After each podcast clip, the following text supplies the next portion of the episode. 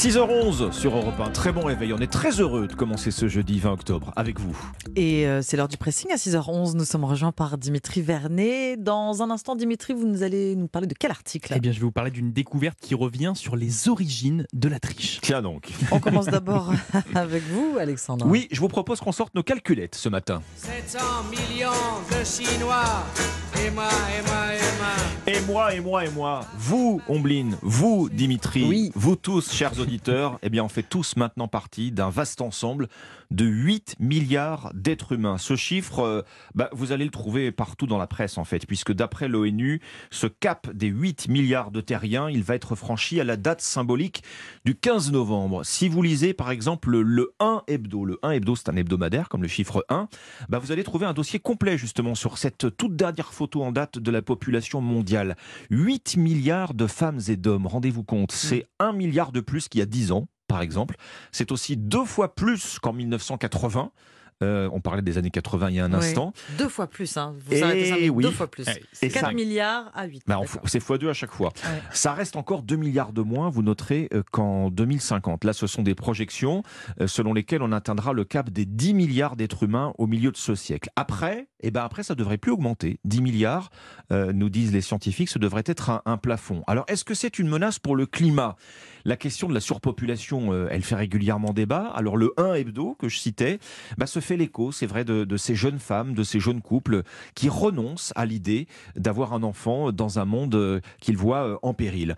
Mais pour le démographe Gilles Pison, dans les mêmes colonnes, eh ben, c'est pas tant le nombre des humains que leur mode de vie qui Mm. est important. Oui, selon qu'on est américain, selon qu'on est français ou malien, par exemple, ben, on va pas tous laisser la même empreinte écologique, la même empreinte carbone.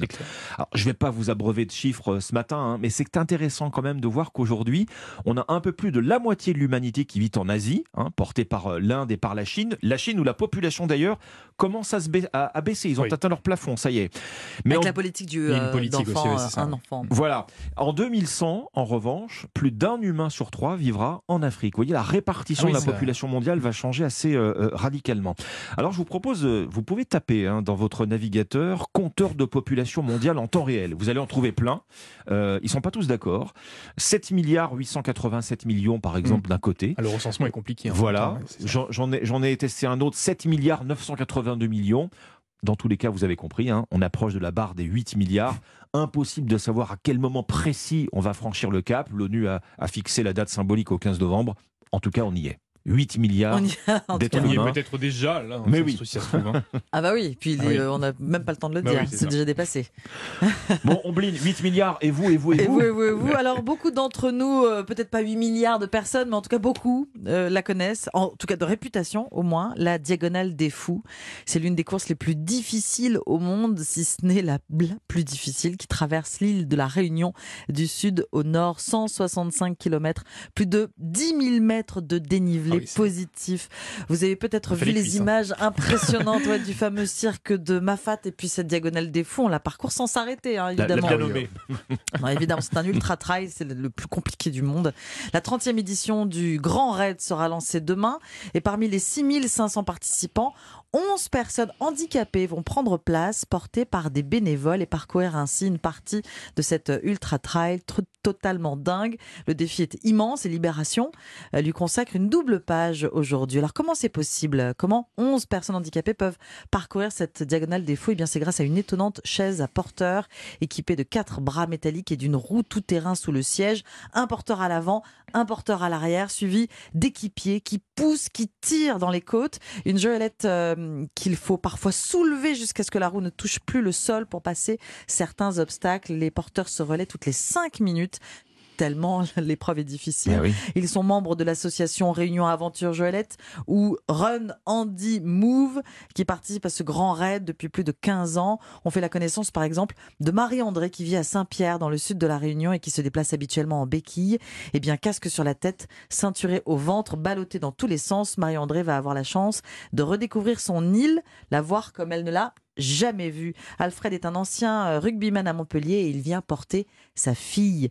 Il y a deux Joëlettes, donc deux chaises. Joëlette, ouais. Ouais, deux chaises uniquement. Euh, les 11 personnes handicapées vont donc s'asseoir dedans en alternance, entourées Ah oui, ok. euh, d'équipages surentraînés, surmotivés, suivis souvent par les coureurs valides qui patientent derrière euh, sur certains sentiers lorsqu'il est impossible de doubler.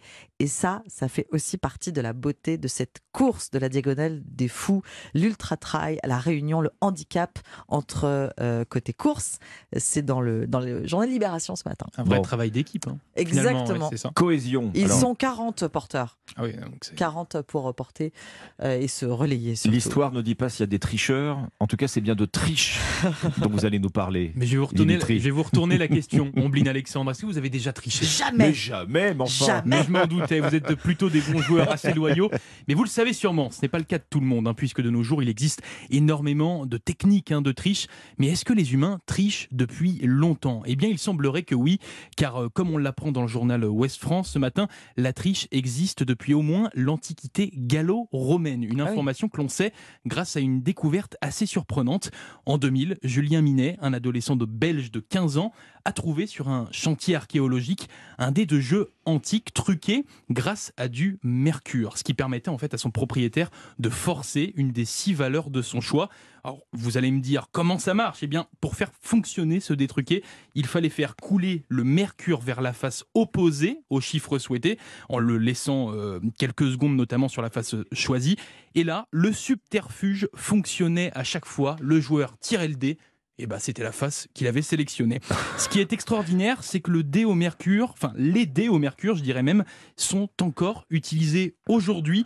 Et désormais, nous savons que cette eh bien, supercherie, était déjà connue chez les Romains.